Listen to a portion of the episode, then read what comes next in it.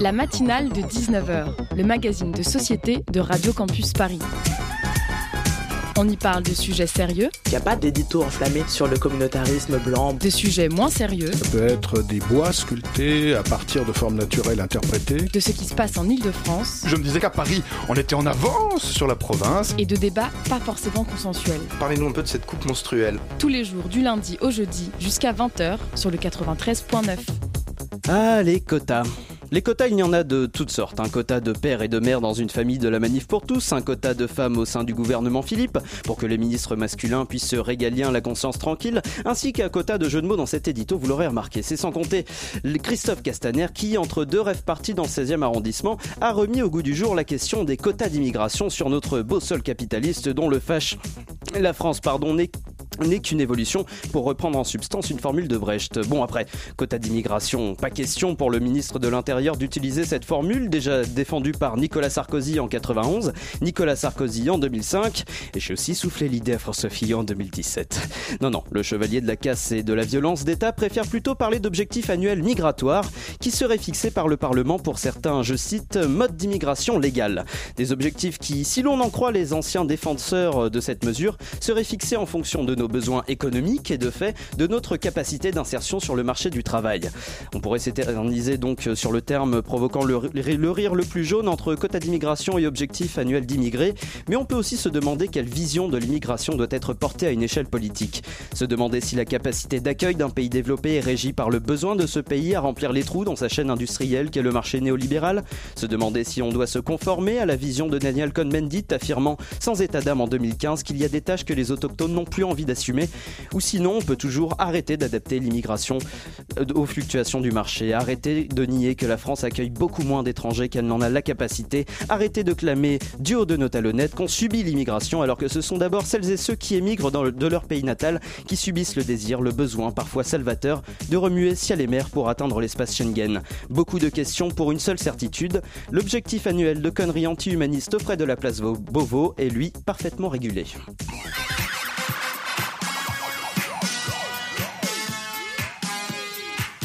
Bonsoir la francilienne, vous êtes, vous êtes jeune et sans amis, le programme de cette matinale de 19h est fait pour vous, puisque Jeune et sans amis, donc sous-titré Quand la solitude frappe les, les 15-30 ans, est aussi une étude réalisée par le Centre de recherche pour l'étude et l'observation des conditions de vie pour la Fondation de France, publiée en septembre 2017, mais toujours d'actualité bien évidemment. Notre invité Laurence de Nervaux, responsable de l'Observatoire de la Fondation de France, en parle avec nous dans un instant. Cette émission sera, une fois n'est pas coutume, ponctuée par un reportage de Colline Guérinet sur le festival Ciné Palestine, avant de retrouver une ambassadrice de ce festival, euh, Irène Hublodi, pardon, lors de l'interview Zoom concoctée ce soir par Hugo Passard. Et pour conclure, un reportage de notre partenaire Radio Parleur sur la contestation au sein de l'éducation nationale à l'heure des examens du baccalauréat. Vous écoutez la matinale, on rend la copie à 19h55 sur le 93.9.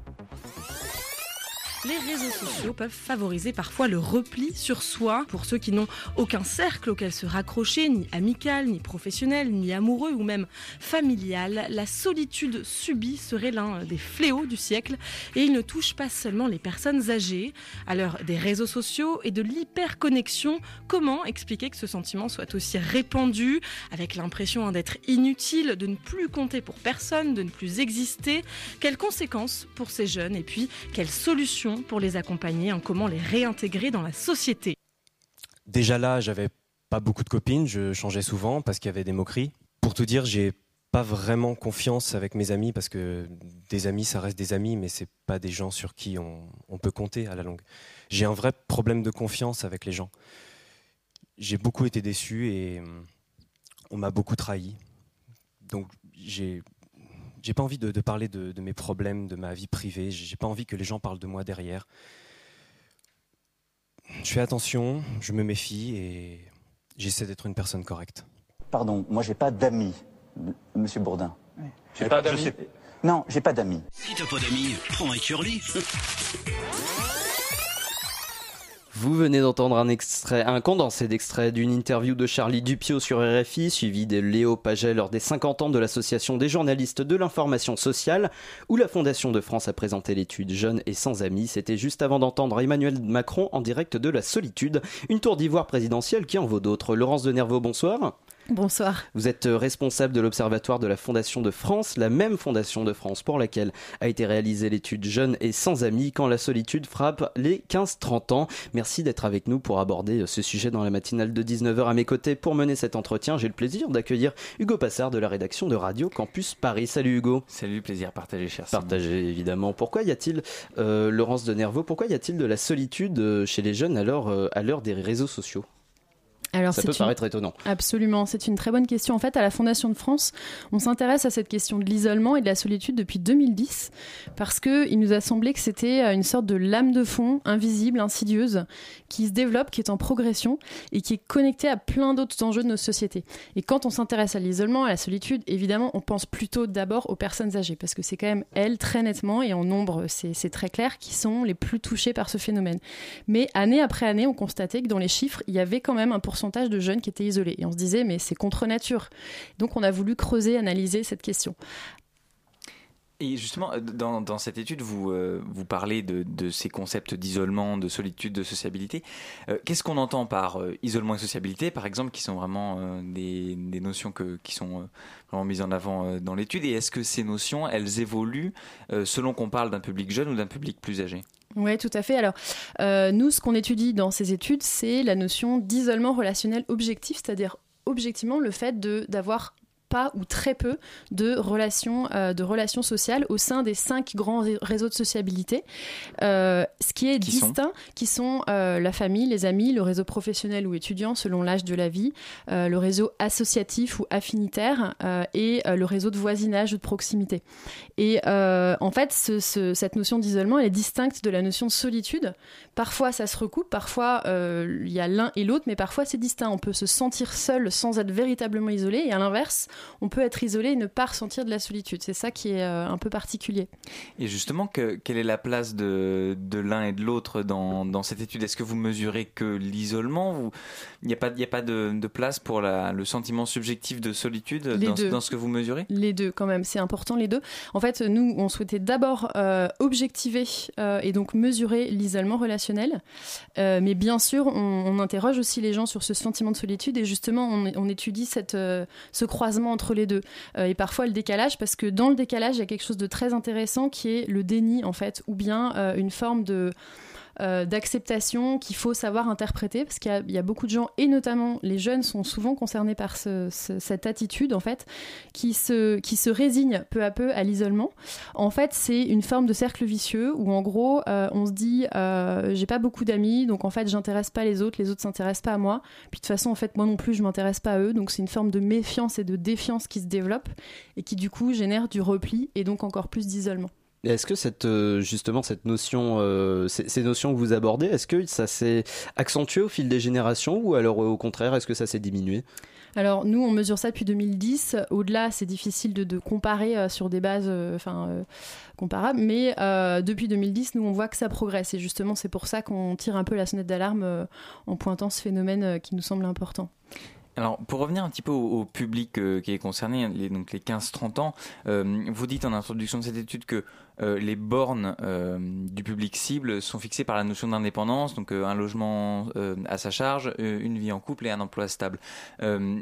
Pourquoi cette notion d'indépendance, elle permet de borner la jeunesse justement? Quel est son rapport Alors, effectivement, quand on a choisi de faire ce focus sur les jeunes, en 2017, on a choisi finalement une tranche d'âge assez large, 15-30 ans, parce que ce qu'on observe aujourd'hui, c'est que l'autonomisation des jeunes c'est une moyenne, hein, se fait globalement de plus en plus tard, euh, avec un phénomène de va-et-vient. Euh, par exemple, euh, on part de chez ses parents et puis on y revient, puis on se met en couple et puis on revient au domicile familial. et puis, donc ça, c'est pour la justification du fait d'aller jusqu'à 30 ans. et au, au contraire, dès 15 ans, en fait, assez tôt, enfin, Aujourd'hui, on voit qu'un certain nombre de problématiques qui sont spécifiques aux jeunes sont, enfin, apparaissent de plus en plus tôt, en fait, que ce soit la sexualité, les addictions, les réseaux sociaux. voilà, donc on a pris cette tranche d'âge assez large. Et euh, justement, euh, les jeunes, ce sont des exemples précis que vous abordez à certains moments, puisque les démonstrations de l'étude sont entrecoupées de témoignages de jeunes de, de, toutes sortes. L'idée, c'est de, de, créer un, un, corpus de la solitude chez les 15-30 ans en 2017, mais qui, qui serait toujours valable aujourd'hui? Euh, alors un corpus, je sais pas, c'est un focus qu'on a fait une année. On suit ce phénomène de l'isolement euh, tous les ans, puis chaque année on fait un focus différent, justement pour bien éclairer euh, les différents aspects de, la question. en fait, je vais vous dire ce qui nous a vraiment mis la puce à l'oreille et ce qui nous a dit on va, on va regarder ce qui se passe chez les jeunes. C'est une expression tout simplement qu'on a entendue et qui nous semblait très caractéristique. C'est t'as pas d'amis, tu sers à rien. Et en fait, les deux membres de la phrase sont employés de façon quasi interchangeable. T'as pas d'amis, égal, tu sers à rien. Et là, on s'est dit, et c'était dit d'ailleurs dans la petite introduction, euh, il y a une sorte de, phénomène, euh, et du coup de sentiment d'inutilité sociale, qui est vraiment assez dramatique, parce que ça veut dire quoi? Ça veut dire que euh, les personnes sont réduites en fait au nombre d'amis qu'elles ont, et l'utilité sociale des personnes est réduite au nombre d'amis sur Facebook, au nombre de likes, au nombre de followers, etc. Mais qui peut être accentué aussi euh, par euh, le par l'isolement euh, sur au niveau du marché du travail, par exemple. Ce sont des, données que vous utilisez dans l'étude?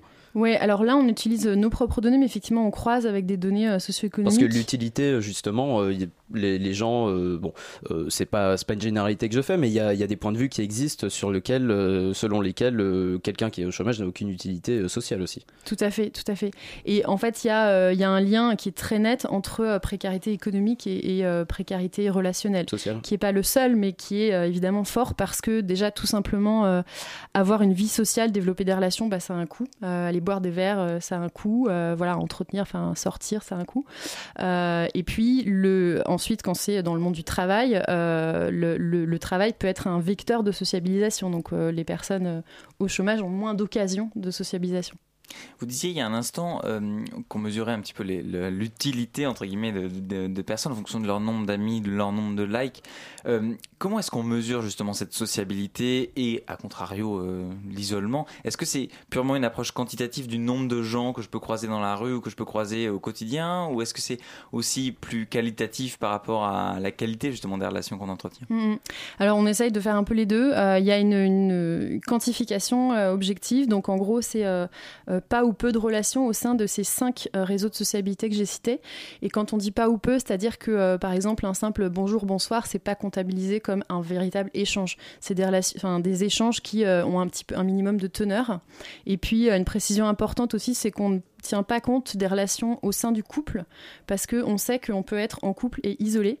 Euh, il y a des situations, par exemple, d'aidants familiaux, euh, de personnes qui euh, s'occupent de quelqu'un qui est très lourdement dépendant et qui eux-mêmes sont isolés, ou bien de violence au sein du couple et du coup d'isolement. Donc, et on tient pas non plus compte des relations parents-enfants parce qu'il y a les problématiques des, des parents seuls, notamment des mères seules, qui peuvent être isolées aussi malgré le fait qu'elles aient des enfants.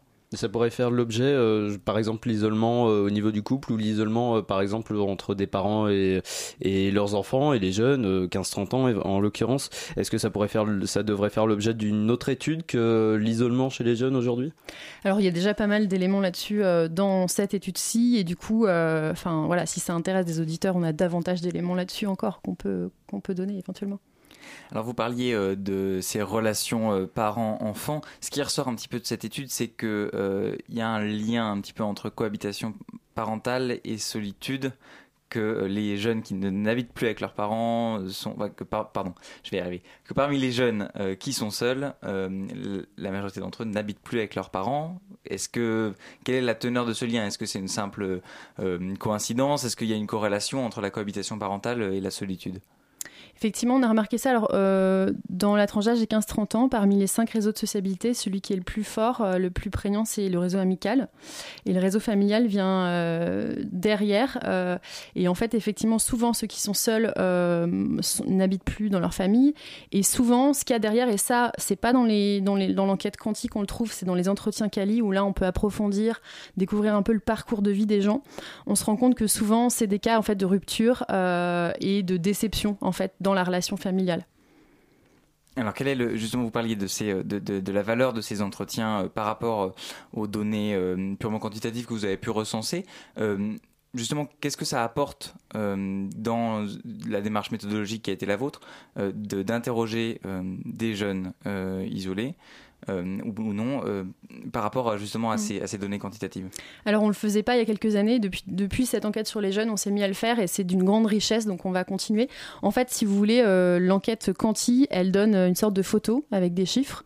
Euh, l'enquête Cali, ça donne plutôt comme un film euh, en, en profondeur euh, avec euh, l'évolution, euh, ce que j'appelle le parcours de vie. Et euh, notamment, ce qui est ressorti très nettement et qui n'était pas forcément ressorti dans les chiffres Quanti, c'est par exemple le poids de l'échec dans le parcours de ces personnes, qui du coup les marquent et qui génèrent un repli sur soi. Et puis également euh, la, notion de déception dans les relations qui du coup génère du repli là aussi. Euh, et puis euh, une, troisième chose qui ressort dans ces entretiens Cali, c'est des gens qui ont en fait un déficit d'apprentissage des codes de la sociabilité parce que en fait avoir des relations, bah, ça s'apprend. Il y a des codes qui, qui se transmettent, qui s'apprennent. Et parfois, si ces codes n'ont pas été intégrés euh, à un âge assez jeune, bah, on traîne une sorte de déficit euh, parfois longtemps. Est-ce que ce, déficit, est-ce que les cinq euh, réseaux de sociabilité qui, encadrent un peu, votre étude, est-ce que ces cinq milieux sont entrecoupés aussi de catégories socio-professionnelles ou de classes sociales qui peuvent justifier aussi ce déficit euh, euh, en termes de, de codes sociaux Oui, oui, oui. Quand on disait qu'il y avait euh, un lien entre précarité économique et isolement, il y a du coup aussi, effectivement, enfin, c'est très, c'est, c'est est proche lié, hein, comme notion. Il y a un lien aussi entre capital social, on va dire, niveau d'études et isolement. Et ça, on le retrouve aussi dans les tranches d'âge plus élevées. C'est. Alors, euh, pour rester sur ce domaine euh, quantitatif, euh, qualitatif, quand est-ce qu'on est-ce qu'on s'imagine que quand on est seul, c'est que on ne connaît personne ou on a peu de peu de relations, mais est-ce qu'il peut y avoir des situations de solitude où on ressent de la solitude alors même qu'on a des relations qui sont nombreuses, mais peut-être pas assez intenses ou de mauvaise qualité? Est-ce que ces situations-là peuvent exister? Tout à fait. Et là, je reviens euh, à votre euh, questionnement initial sur les réseaux sociaux, parce que ça, c'est quand même très caractéristique de notre époque. C'est euh, en fait un sentiment de solitude, ou voire même de dépression, qui est lié à une perception d'une vie sociale euh, médiocre, faible, euh, peu dense, etc., ce qui n'est pas forcément le cas, mais par comparaison avec ce que nous renvoient les images de la vie sociale des autres, euh, qui en, fait, ne montrent qu'un échantillon de leur vie sociale sur les réseaux sociaux, qui est parfois extrêmement dense, joyeuse, etc., et qui nous, renvoie quelque chose de négatif, donc qui peut créer un sentiment de solitude quand bien même on ne serait pas isolé. Mais en plus de ce sentiment de, de solitude qu'il peut y avoir euh, via les réseaux sociaux, est-ce qu'il y a une, le, fait justement de- d'exister sur les réseaux sociaux et d'avoir à peu près tout à portée de main, d'avoir des contacts, d'avoir des, groupes euh, sur, sur Facebook par exemple, est-ce que euh, ça a créé une forme de, dépendance sociale qui renforce aussi ce, ce, phénomène de, de, de solitude à peu près un peu déclenché par, euh, par les réseaux sociaux par rapport au regard qu'on peut avoir sur, sur autrui? Ouais, il peut y avoir ce phénomène. En fait, euh, les réseaux sociaux, c'est vraiment à double tranchant. C'est pas tout noir et tout blanc. Euh, parce que ce qu'on a remarqué, par exemple, dans les entretiens Cali, on en a fait une vingtaine. Les personnes qu'on a interviewées qui étaient isolées, mais qui étaient en couple, il y en a la moitié qui avaient rencontré leur conjoint sur les réseaux sociaux. Donc, c'est quand même intéressant. Mais en même temps, ça n'a pas suffi à les sociabiliser. Euh, et ce que le cas que vous citiez, euh, effectivement, il peut y avoir un phénomène de dépendance euh, contre lequel il faut savoir lutter à un moment, prendre du recul, se dire bah voilà, c'est pas toute ma vie, il y a aussi une vie à côté de ça. Mais il y a aussi la matinale de 19h. Vous restez avec nous, Laurence de Nerveau. On continue de parler d'isolement et de solitude chez les 15-30 ans après cette pause musicale. Vous écoutez la matinale de 19h.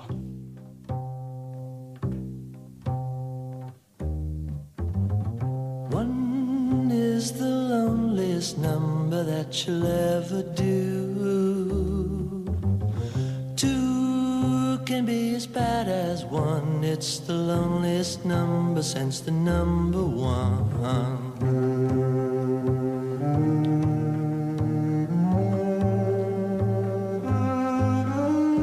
No is the saddest experience you'll ever know. Yes, it's the saddest experience you'll ever know. Because one is the loneliest number that you'll ever do. One is the loneliest number that you'll ever know.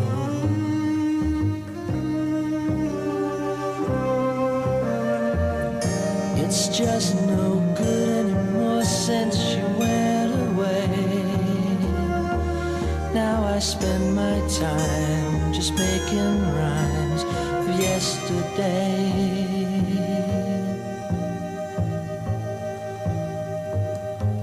Because one is the loneliest number that you'll ever do.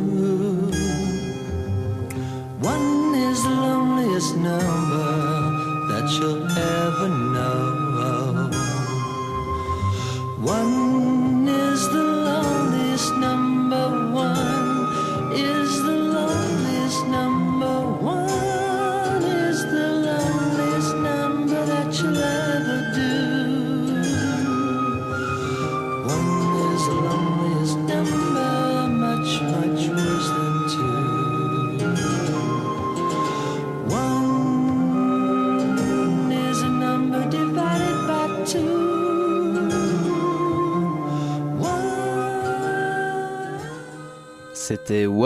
de Harry Nilsson sur Radio Campus Paris, il est 19h21.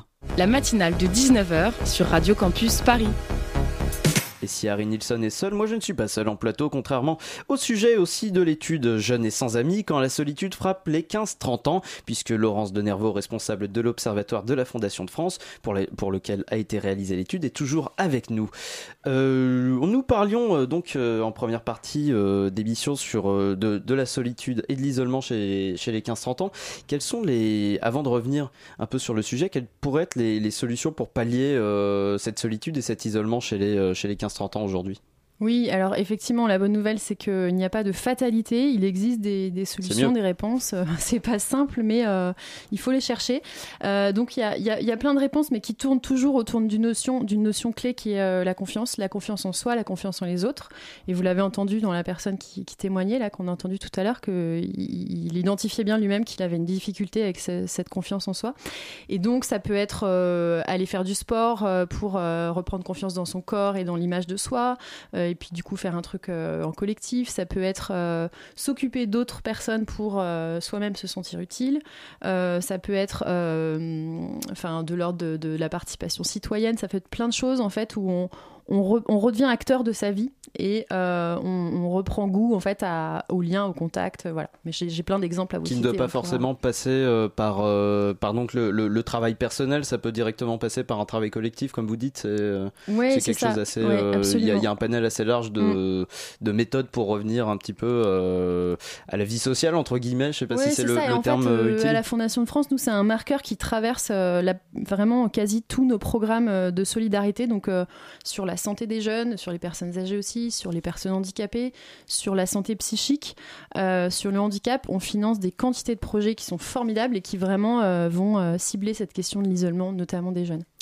Alors, je voudrais qu'on parle un petit peu des, conséquences à plus long terme de, ce, de cette solitude qui peut frapper certains jeunes.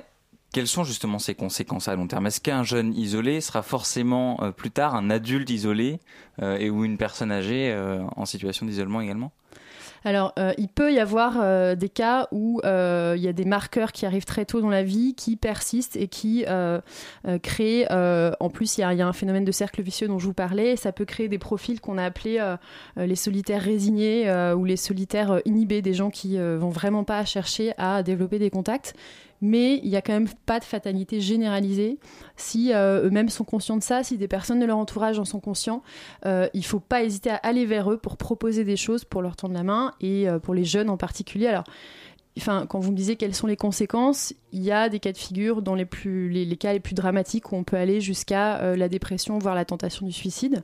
Euh, typiquement, il existe des dispositifs qui sont euh, vraiment très très malins et pragmatiques. Par exemple, une association qui s'appelle Premier Secours Santé Mentale qui va avoir une approche exactement comme les formations premier secours pour réanimer une personne qui aurait eu un malaise, qui va former euh, vous, moi, n'importe qui, pour savoir comment réagir quand on dé détecter et bien réagir euh, sur des signes de troubles psychiques euh, et comment accompagner ces personnes, quelles sont les premières réactions à avoir. Ça, pour des gens qui nous écouteraient, qui eux-mêmes ne seraient pas en situation d'isolement, mais qui se diraient, bah, tiens, moi, qu'est-ce que je peux faire en tant que citoyen, en tant qu'étudiant, voilà, ça peut être vraiment des initiatives très utiles. Et justement, euh, vous parliez de, de troubles psychiques, euh, un peu liés à la, à la fatalité, une forme de fatalité qu'on peut ressentir euh, euh, quand on vit l'isolement, euh, la solitude, qu'on la subit même parfois.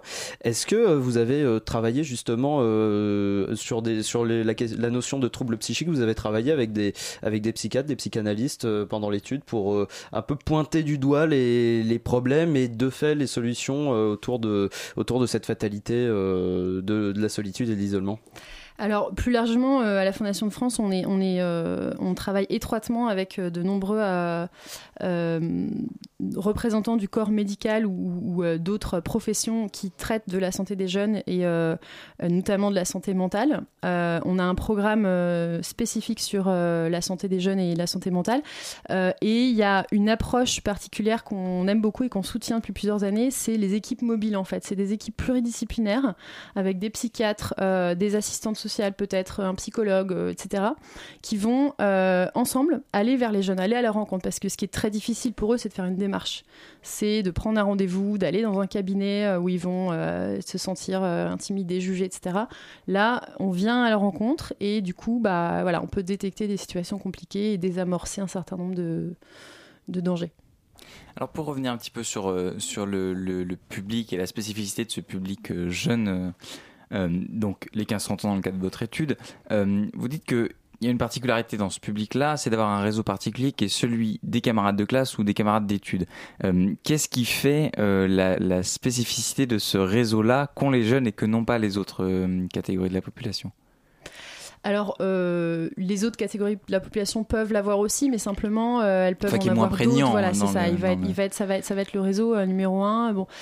Euh, sa spécificité, c'est que à la fois, on peut y développer des relations très fortes, mais euh, ce n'est pas un réseau recours extrêmement solide. Euh, C'est-à-dire que contrairement à la famille où il y a, enfin, on a testé dans d'autres études précédentes, euh, il y avait un- une force de résilience du réseau, familial qui était extrêmement puissante. C'est-à-dire que euh, les personnes vous disent que elles n'ont pas vraiment de relation étroite avec leur famille, mais quand on leur pose la question en cas de coup dur, vers qui vous vous tourneriez, c'est la famille qui arrive toujours en tête. Les amis, ça arrive quand même loin derrière. Donc c'est ce réseau qui est très valorisé par les jeunes, qui évidemment très utile, très euh, euh, nourrissant, euh, tout ce qu'on veut, mais qui n'a pas forcément la même capacité de résilience que le réseau familial notamment. Et euh, il y a donc euh, ce réseau-là qui, existe, mais euh, enfin ce- cette gestion de la solitude qui peut qui existe. Mais vous parlez aussi dans l'étude de solitaires assumés, pour qui la, la faiblesse des liens sociaux est un choix. Est-ce qu'ils sont nombreux N'y a-t-il pas souvent des gens qui prétendent être solitaires par choix, mais qui sont bien plus par contrainte aussi? Alors c'est souvent assez subtil et difficile à analyser en fait, à, discerner. Euh, si vraiment quand il y a un, discours qui est euh, de l'ordre de, de quelque chose d'assumé, si vraiment c'est le cas ou pas. Souvent c'est pas vraiment des gens qui ont eu euh, un parcours de vie particulièrement difficile comme ceux dont je parlais tout à l'heure. C'est plutôt des gens bah, qui vont faire des choix de vie professionnelle ou familiale qui vont être assez solitaires en fait. Soit des gens qui travaillent énormément, qui voyagent énormément et qui, ou qui sont seuls et voilà, qui, qui l'assument. Après, euh, quand ils déclarent une satisfaction de cette vie euh, solitaire, est-ce que c'est réellement le cas ou pas? C'est difficile. Ah, Il y a de- quelque chose de psychologique qui est Mm. peut-être euh, difficilement cernable dans Exactement, une étude. parce qu'en fait, vraiment, il y a une sorte d'attendu social sur le lien social qui est extrêmement puissant. Et c'est pour ça que pour les jeunes, comme euh, statistiquement les jeunes sont, ont plus de sociabilité que le reste de la population, mais le fait d'être isolé pour des jeunes, ça, du coup, ça génère euh, un sentiment de décalage par rapport à la norme et à l'attendu social qui crée de la souffrance et de la honte. Et du coup, c'est beaucoup plus difficile de le dire et d'en parler. Donc, si c'est le cas, si on est isolé, bah, on va dire que c'est assumé, que c'est choisi. Il peut y avoir un peu de ça. Et ce choix-là, il procède d'un choix purement individuel ou est-ce qu'il y a des facteurs sociaux qui peuvent encourager certains individus à faire le choix de la solitude? Euh, bah, ce qui est sûr, enfin c'est une remarque très générale, mais c'est que euh, on a quand même un- un- une individualisation des modes de vie sans forcément parler d'individualisme, parce qu'en même temps il y a beaucoup d'engagement, il y a beaucoup de euh, solidarité, mais enfin on vit à Paris dans une ville où on peut ne pas du tout connaître ses voisins, ne, pas discuter avec les gens qu'on croise tous les jours. Donc oui, il y a, une individualisation des modes de vie qui est un, facteur aggravant de l'isolement. Et justement, cet individualisme, euh, euh, est-ce qu'il a euh, aussi aggravé l'isolement enfin, vous venez de le dire à peu près, mais est-ce qu'il a aggravé la difficulté aussi à sortir de, cette fatalité qu'est la solitude et l'isolement? En fait, il y y a- un autre facteur qui s'y greffe qui est la notion de peur. Et ça, c'est assez caractéristique dans les grandes villes aussi. C'est. Euh, en fait, euh, bon, enfin, c'est beaucoup véhiculé par les médias aussi. C'est, euh, on nous véhicule une forme de peur, d'angoisse, et du coup, euh, enfin, le média, sauf bien sûr Radio Campus Paris, évidemment. Évidemment. Mais euh, ce que je veux dire, c'est qu'il y a un sentiment de peur assez diffus qui se porte sur tout. quoi. J'ai peur d'autrui, j'ai peur euh, de demain, j'ai peur de. qui génère du repli. Et ça, euh, on voit que c'est plutôt euh, en progression. Mais encore une fois, il n'y a pas de fatalité. Il existe Encore des une fois, bien solutions. sûr. Et euh, il faut, euh, enfin, si on repère des gens qui sont dans ces difficultés-là, il faut savoir qu'il existe des, des façons de les aider. Et on a encore plein d'exemples pour vous expliquer comment. Et si vous-même vous êtes concerné, bah là aussi, euh, si c'est euh, le sport, si c'est la pratique du théâtre ou de la danse, ou, euh, ou bien, je disais, soi-même aider d'autres personnes, ça, ça peut être extrêmement. Enfin, ça peut être vraiment gagnant-gagnant en fait. J'ai un exemple, c'est par exemple la, la colocation intergénérationnelle solidaire. C'est des jeunes euh, qui euh, ont pas beaucoup de moyens pour se loger, qui vont aller habiter dans, euh, chez une personne âgée qui a un logement trop grand pour elle et qui a besoin de compagnie ou qui a besoin euh, qu'on l'aide un petit peu au quotidien. Et c'est totalement gagnant-gagnant parce que le jeune lui donne un coup de main, il a quelqu'un avec qui discuter le soir, euh, potentiellement euh, qui va le cocooner, euh, voilà. Et en même temps, enfin, il y a vraiment une utilité sociale qui est énorme. Et euh, vous, parliez de, de- de- des grandes villes et de la peur euh, de se sociabiliser dans les grandes villes. Est-ce que dans, ce sera la dernière question certainement, est-ce que la géographie, euh, l'emplacement géographique de- des, des 15-30 ans aujourd'hui joue sur la notion d'isolement et de solitude, que ce soit dans les grandes villes, que ce soit dans les villes périurbaines, en province? Alors pas vraiment en fait. On a essayé de faire des analyses géographiques comme ça, mais il n'y a pas de choses très prégnantes Il n'y a pas de cartographie de la solitude et de l'isolement. c'est vrai qu'il y a un phénomène dans les grandes villes, notamment sur. euh, le- Enfin, c'est le paradoxe d'être euh, euh, entouré de beaucoup de monde et de, de, de- et de pas forcément être, euh, de, de pouvoir être isolé, mais euh, dans les zones rurales où, euh, enfin, il y a un isolement géographique, il y a aussi cette problématique de l'isolement. Et Voilà. euh, c'est une problématique, mais on rappelle que ce n'est pas une fatalité. Merci Absolument. beaucoup, Laurence de Nervo, d'avoir été au Merci micro de la matinale de pour votre 19h. invitation. On rappelle euh, pour vous qui êtes euh, derrière votre transistor ou votre smartphone que vous pouvez toujours consulter l'étude Jeunes et sans amis quand la solitude frappe les 15-30 ans sur le site fondationdefrance.org. Tout de suite, une pause musicale s'offre à vos oreilles sur le 93.9. Vous écoutez la matinale de 19h.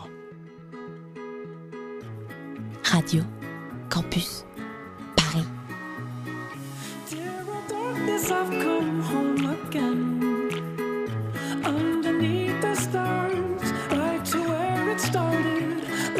drift away to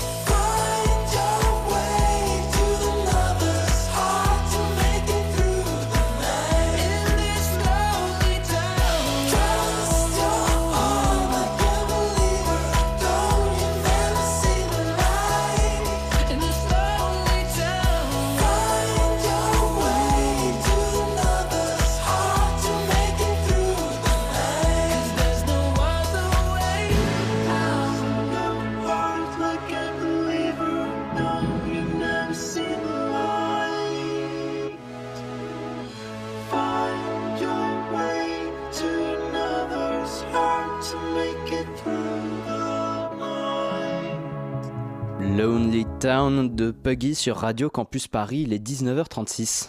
La matinale de 19h sur Radio Campus Paris. Nous sommes en direct jusqu'à 19h55, pétante, parfois même pédante, sur le 93.9 FM. Du 30 mai au 10 juin dernier s'est déroulé le festival Ciné Palestine. Nos reporters Léa Hurel et Col- et Colline Guérinet s'y sont rendus le samedi 9 juin pour assister et nous présenter une séance en plein air. 8 juin, 16h30. Parvis de la basilique Saint-Denis. Après-midi en plein air du festival Ciné-Palestine. Ben, moi, c'est Ariadna, je fais partie du comité d'organisation du festival et je suis dionysienne, donc j'habite à Saint-Denis.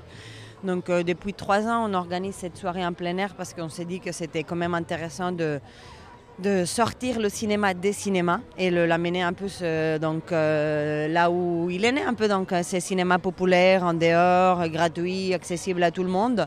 Donc c'est comme ça qu'est venue l'idée la première année de faire une soirée en plein air. On aime bien être en fait à Saint-Denis une fois euh, et que la vie nous soutient et puis c'est bien d'être en plein air, on rencontre plein de monde. Donc si la météo tient, donc on, est, on aime bien en fait ici, ici dehors. On a pensé cet après-midi euh, déjà des activités, des ateliers, le concert de Nawal Ben.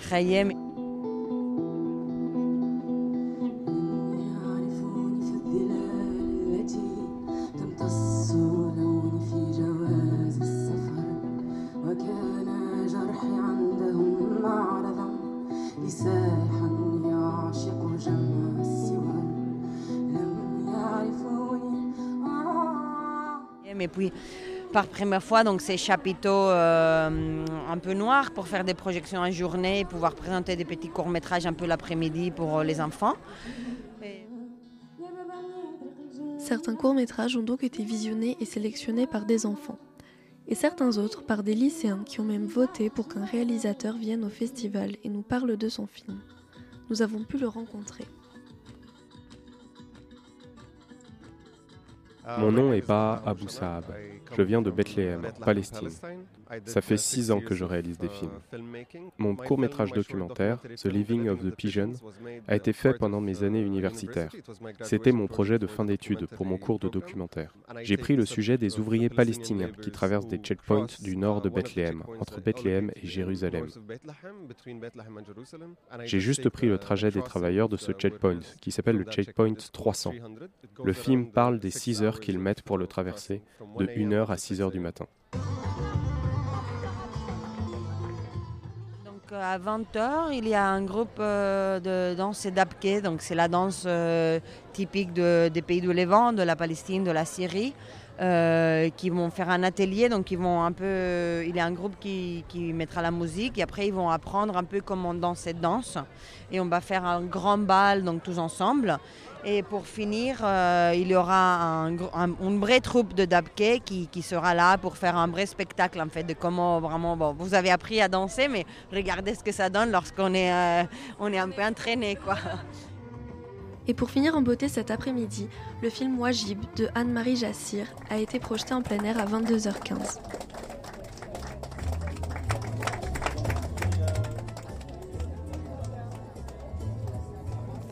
Merci à Eléa Hurel et, Corinne, et Colline Guérinet pour ce reportage. Et maintenant, place au Zoom, vous écoutez Radio Campus Paris. Le Zoom, dans la matinale de 19h. L'interview Zoom de cette matinale de 19h qui vous est présentée par Hugo Passard. Re-salut Hugo. Rebonsoir Simon, rebonsoir à tous et bonsoir à vous Irène Boldi Fida pardon, Al-Jounaidi Du comité d'organisation de ce festival Ciné Palestine euh, qu'on a pu voir euh, du 30 mai au 10 juin euh, dans différents cinémas de Paris et de, sa, de sa banlieue. Quelle était l'ambition un petit peu de cette, cette cinquième édition? Est-ce que c'est déjà de faire connaître le cinéma palestinien ou est-ce que c'est aussi de porter un message particulier que- Qu'est-ce que... Qu'est-ce que... Euh, en fait, Jonaï- Jonaï. Ouais, alors donc euh, c'est Fida qui parle. Merci pour, pour l'invitation déjà. Et euh, l'ambition du festival est tout d'abord de faire connaître euh, et diffuser le cinéma palestinien qu'on estime être de très très bonne qualité. Euh, l'ambition a été de présenter et proposer un festival qui est digne de la qualité de ce cinéma-là. Euh, cette année, on a euh, choisi de, de- de travailler sur un focus euh, sur euh, la bande de Gaza en particulier. euh, pour euh, aussi, donc le message particulier de cette année, c'est de dire euh, à Gaza, il n'y a pas que des malheurs. Euh, c'est pour sortir également de, de, cette, euh, de cette ambiance tragique qui, entoure cette, cette prison à ciel ouve- ouvert et pour montrer justement qu'il y a beaucoup d'espoir à Gaza, il y a beaucoup de créativité et donc on a décidé de, de faire plutôt de diffuser des films qui portent un message joyeux, heureux, pour différencier avec le message misérabiliste qu'on entend dans les médias euh, quand on parle de Gaza, parce qu'il a quand même aussi, euh, on considère qu'il y a de l'omerta aussi qui, qui entoure euh, toute, toute la question de Gaza. Et donc vous, vous dites un, un message d'espoir et vous parliez aussi de faire connaître le cinéma palestinien. Est-ce que pour vous il est méconnu aujourd'hui le cinéma palestinien dans le reste du monde? Et si oui, pourquoi? Comment vous expliquez qu'on méconnaisse le cinéma palestinien? Bah. Bah, oui, merci, si c'est Irène qui parle. Bah oui, le cinéma, le cinéma palestinien est encore sûrement méconnu au grand public.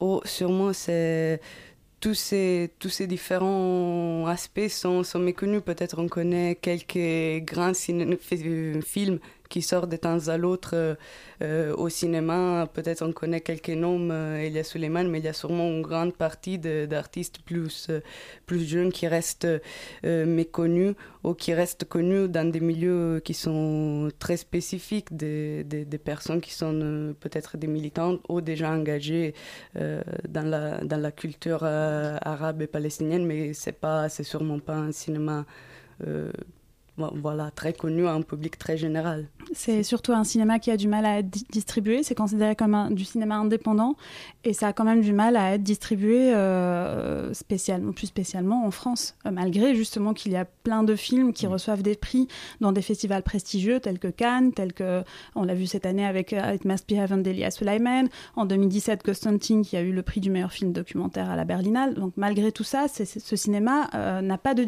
pas beaucoup de distributeurs en France. Et alors donc là, c'est la cinquième édition de ce, de ce festival Ciné-Palestine. Euh, comment est-ce qu'il a évolué ce festival depuis, euh, depuis sa création? Est-ce qu'il a beaucoup changé? Est-ce que c'est resté un petit peu euh, la même trace, la même patte Alors, euh, je crois que euh, on a gardé quand même le même esprit. Donc, euh, c'est un festival qui est organisé par des bénévoles qui souhaitent rester indépendants depuis sa création, qui donc en- on va dire le cœur du même du festival et de l'organisation n'a pas n'a pas changé. Par contre, ce qui a évolué, c'est que chaque année, nous on, on propose des rubriques nouvelles et on investit de nouveaux lieux et puis on voilà, on essaie d'améliorer un peu l'organisation euh, en différenciant les groupes de travail, par exemple. Donc chaque année, euh, par exemple là, on va faire le bilan, on va dire ce qui a bien marché, ce qui n'a pas très bien marché, comment on peut s'améliorer. Donc c'est plutôt, on va dire, d'un point de vue organisationnel quand on évolue, mais le message et l'esprit même du festival, et je pense que ça se ressent d'ailleurs même à l'extérieur, est resté le même. Donc c'est vraiment, il y a une ambiance intime, euh, intimiste au sein du comité d'organisation. C'est vraiment une organisation qui est complètement horizontale. Nous n'avons pas de directeur, il n'y a pas de hiérarchie. Euh, tout le monde a les mêmes responsabilités et tout le monde porte le festival justement. Et ça, ça n'a pas, pas changé. Et pour ce qui est euh, des genres de films qui sont représentés, est-ce que euh, il y a une, euh, il y a une, un choix qui est fait euh, par rapport au genre de film, ou est-ce que euh, c'est très général et ou est-ce que, est-ce que tous les genres de films peuvent être euh, représentés? Est-ce que tout le cinéma palestinien dans sa globalité peut être représenté Bah, à Ciné Palestine Bah, nous, on essaie d'avoir euh, de donner quand même une vision assez ample. Puis, comme le disait justement Fida tout à l'heure, on, on essaie aussi de renvoyer une image qui est différente de celle très, très victimiste, très pessimiste qui, qui on voit d'habitude. On essaie quand même de, de montrer des films qui qui ne représentent pas forcément les Palestiniens comme victimes et qui leur donnent un voix, une voix différente, voilà, euh, dans ce sens. Puis, bon, on, essaie d'avoir quand même une grande variété en termes de genre, en termes de forme. Euh, voilà, comme chaque année, on présente euh, des documentaires, des, des fictions, des longues, des courts, des, des films plus récents, des films d'archives. Assez, enfin, à ce niveau-là, on présente vraiment, détourne Oui. On a une grande variété. D'ailleurs, là, euh, cette année, par exemple, on a, on a, fait, euh, on a programmé 23 séances et on a projeté 38 films. Il n'y a pas que des films palestiniens, mais euh, justement, on essaie vraiment de, de, de- de représenter la grande variété de ce cinéma-là, parce qu'il y a une énorme variété dans ce cinéma-là. Et, et souvent, d'ailleurs, on a du mal à sélectionner les films, tellement on reçoit et tellement on a des films euh, qui sont, qui sont beaux et qui sont... euh, voilà, mais on est obligé de se restreindre et on est obligé d'avoir aussi une certaine ligne directrice, c'est-à-dire que les séances, elles sont aussi organisées en, fonction de leur thématique. Donc ce n'est pas juste des films qu'on projette, c'est des films qui sont accompagnés de- de débats, qui sont accompagnés d'une thématique et d'un sens en fait en particulier. Et alors cette, cette- édition, euh, elle a été aussi caractérisée par le fait que vous avez introduit un parcours pédagogique euh, à destination des publics euh, plus jeunes. Comment est-ce que vous faites justement pour parler de cinéma palestinien, de Palestine, éventuellement du conflit qu'il peut y avoir, du conflit israélo-palestinien Comment vous faites pour parler à ce public-là, aux plus jeunes? Alors, en fait, euh, euh, nous avons fait appel à des professionnels euh, pédagogiques et puis à une prof. En fait, ça a été le parcours pédago- pédagogique a été travaillé avec une classe de seconde d'un lycée à Aubervilliers. Et, donc, en fait, on a été entouré pour, pour parler de ce cinéma-là. C'est-à-dire qu'on ne l'a pas fait nous-mêmes, on ne l'a pas décidé nous-mêmes, ça a été très bien cadré. Euh, et euh, malheure- malheureusement, il n'y a ni Irénée ni moi qui avions fait partie euh, de l'organisation du parcours pédagogique, donc nous n'avons pas assisté aux, aux différentes séances. Donc il y a eu des séances de visionnage depuis le mois de février, peut-être à peu près neuf séances. Les élèves ont sélectionné des films parmi une vingtaine qu'on leur a proposés.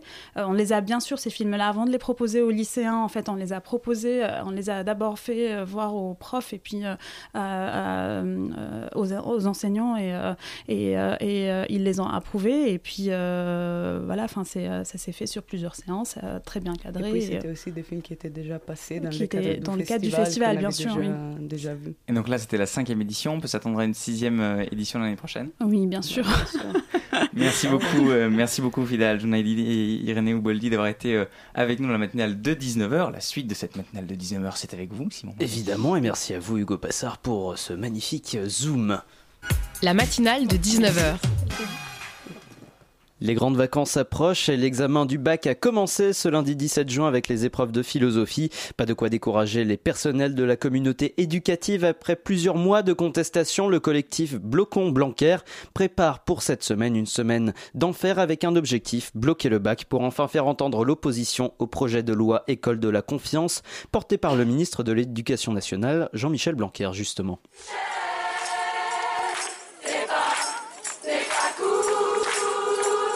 Depuis plusieurs mois, Radio Parleur suit régulièrement les enseignants, personnels et parents d'élèves mobilisés contre le projet de loi nommé École de la confiance.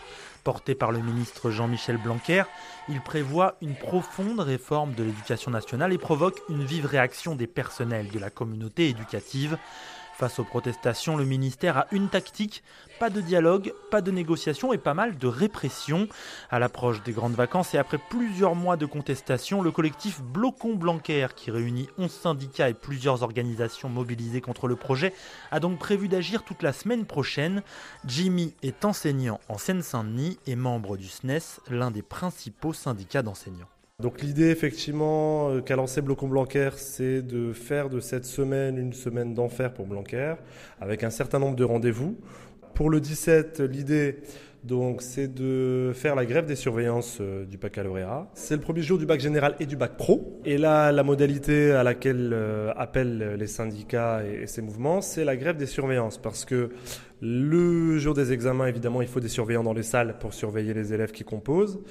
Et l'idée, c'est que nous, enseignants qui sommes convoqués, euh, nous mettons en grève pour empêcher qu'il y ait des surveillances, euh, pour empêcher la tenue des épreuves. Pour être bien clair, s'il y a grève des surveillances, il y a possibilité qu'on arrive euh, le matin à son lycée et qu'il n'y ait pas examen. Pour qu'il n'y ait pas examen, il faudrait que la majorité des surveillants soient en grève et que euh, le lycée en question ne soit pas en capacité de euh, requérir un certain nombre de- d'enseignants ou de personnel. Il faudrait que ce soit massif. Si ça ne l'est pas, Euh, on tiendra pour autant, euh, pour un certain nombre d'entre nous, des piquets de grève devant nos établissements, sans empêcher les élèves euh, d'accéder à leurs examens, juste pour montrer symboliquement qu'il y a un certain nombre de collègues qui sont conscients de la situation. Bloquer le bac, c'est très symbolique pour les gens, au-delà des élèves, d'ailleurs pour les parents, pour tout le monde en France. Pourquoi l'enjeu est si fort avec cette lutte contre ces réformes, contre-réformes Blanquer, pour prendre le risque d'aller bloquer le bac et d'avoir cette mauvaise presse, dire c'est tellement important que même le bac, il est moins important on y va le cœur lourd, euh, on, est absolument conscient de ce que ça signifie, d'autant plus qu'on est les premiers au contact des élèves toute l'année pour euh, les y préparer. Euh, L'idée là, c'est de montrer qu'en fait, on arrive à un stade où, face à un ministre autoritaire, face à un gouvernement autoritaire, qui n'entend absolument aucune mobilisation, aucune critique, aucune remise en cause de ce qu'ils sont en train de faire, la seule chose qui nous reste, c'est de montrer que symboliquement, quelque chose qui est inattaquable, un symbole dans la société, le bac, euh, eh ben on va s'en emparer, nous en tant qu'enseignants, pour montrer qu'en fait, c'est la dernière chose à laquelle on puisse recourir. Et parce que le gouvernement nous pousse à cette situation. On ne nous entend pas. Mais encore une fois, j'insiste vraiment là-dessus, l'idée c'est de ne pas faire en sorte que cette action soit défavorable aux élèves. Et donc on appelle en parallèle aux examens pour tous. Les examens pour tous, cela voudrait dire donner le bac à tous les candidats et candidates cette année. Une proposition symbolique faute d'un véritable mouvement massif, difficile d'imaginer les épreuves du bac être annulées. Mais pour l'historienne Ludivine Bantini qui soutient cette action, il s'agit surtout de sensibiliser l'opinion publique. Elle pointe l'impossible dialogue avec l'exécutif et rappelle que l'avenir de l'école concerne tous les citoyens, bien au-delà des personnels de l'éducation nationale. Radio Parleur, le son de toutes les luttes. Écoutez-nous sur radioparleur.net une semaine d'enfer euh, comme la loi Blanquer et ça ne fait que contre la loi Blanquer pardon et cela ne fait que commencer. Les professeurs l'assurent ils préparent déjà la mobilisation pour la rentrée 2019 on restera bien sûr à l'écoute avec Radio Parleur et un reportage donc signé Martin Baudrero que vous pouvez retrouver en intégralité sur radioparleur.net et c'est déjà la fin de cette matinale de 19h merci au multicasquette Hugo Passard pour la co-interview ainsi que l'interview Zoom. Merci à la cinéphile Colline Guérinet et au gauchiste Martin Baudrero de Radio Parleur pour leur reportage respectif, au talentueux Antonin Simard à la réalisation, ainsi qu'à l'oreille avisée d'Alexandra Delbo à la coordination de cette émission. Toute l'équipe de la matinale revient demain, même heure, et d'ici là en podcast sur radiocampusparis.org ou sur notre page Facebook, la matinale de 19h à 19h55 sur Radio Campus Paris 12, une création sonore autour du mois de juin. Ce sera juste avant de retrouver l'équipe de Radio Parleur, encore elle, qui luttera dans vos oreilles à partir de 20h. Et pour ma part, c'était la dernière émission, ma dernière matinale de la saison. J'en profite une nouvelle fois pour remercier tous mes petits camarades qui m'ont accompagné, hommes, femmes euh, et tout le reste. Euh, et je vous remercie euh, de, de, votre fidélité. Si vous êtes fidèle à la matinale de 19h, je ne sais pas, j'ai pris plaisir à parler information, actualité avec vous et de dire deux, trois conneries sur cette antenne. D'ici là, peut-être nous reverrons nous, mais d'ici là, bonne soirée sur le 93.9 et bel été cordialement.